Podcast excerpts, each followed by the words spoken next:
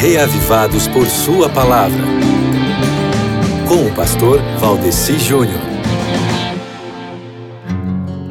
Muito bem, estamos aqui mais uma vez, você, eu e Deus, para aqui ficarmos reavivados por Sua palavra, hoje com 2 Crônicas, capítulo 26, que traz a história de Uzias.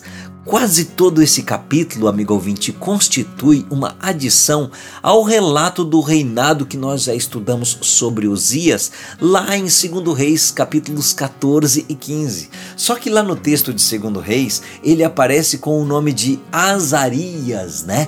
Porque Uzias era o nome de realeza do monarca, cujo nome pessoal era Azarias, entendeu?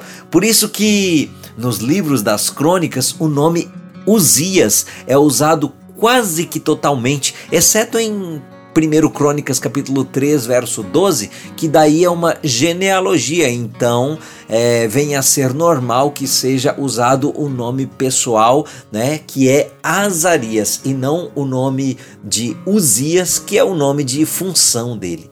E é interessante que, indo para os registros extra-bíblicos, nós temos achados arqueológicos onde os arqueólogos encontraram um selo com o nome de Uzias e nós temos os registros assírios, onde é usado o termo Asriate, que de maneira geral é identificado com, como sendo uma tradução de Azarias, né? Agora, tirando aí essas diferenças de um nome para o outro, o relato aqui de Crônicas é bem idêntico ao relato lá do livro de Reis. Né? Uzias ele governou por 52 prósperos anos em Jerusalém.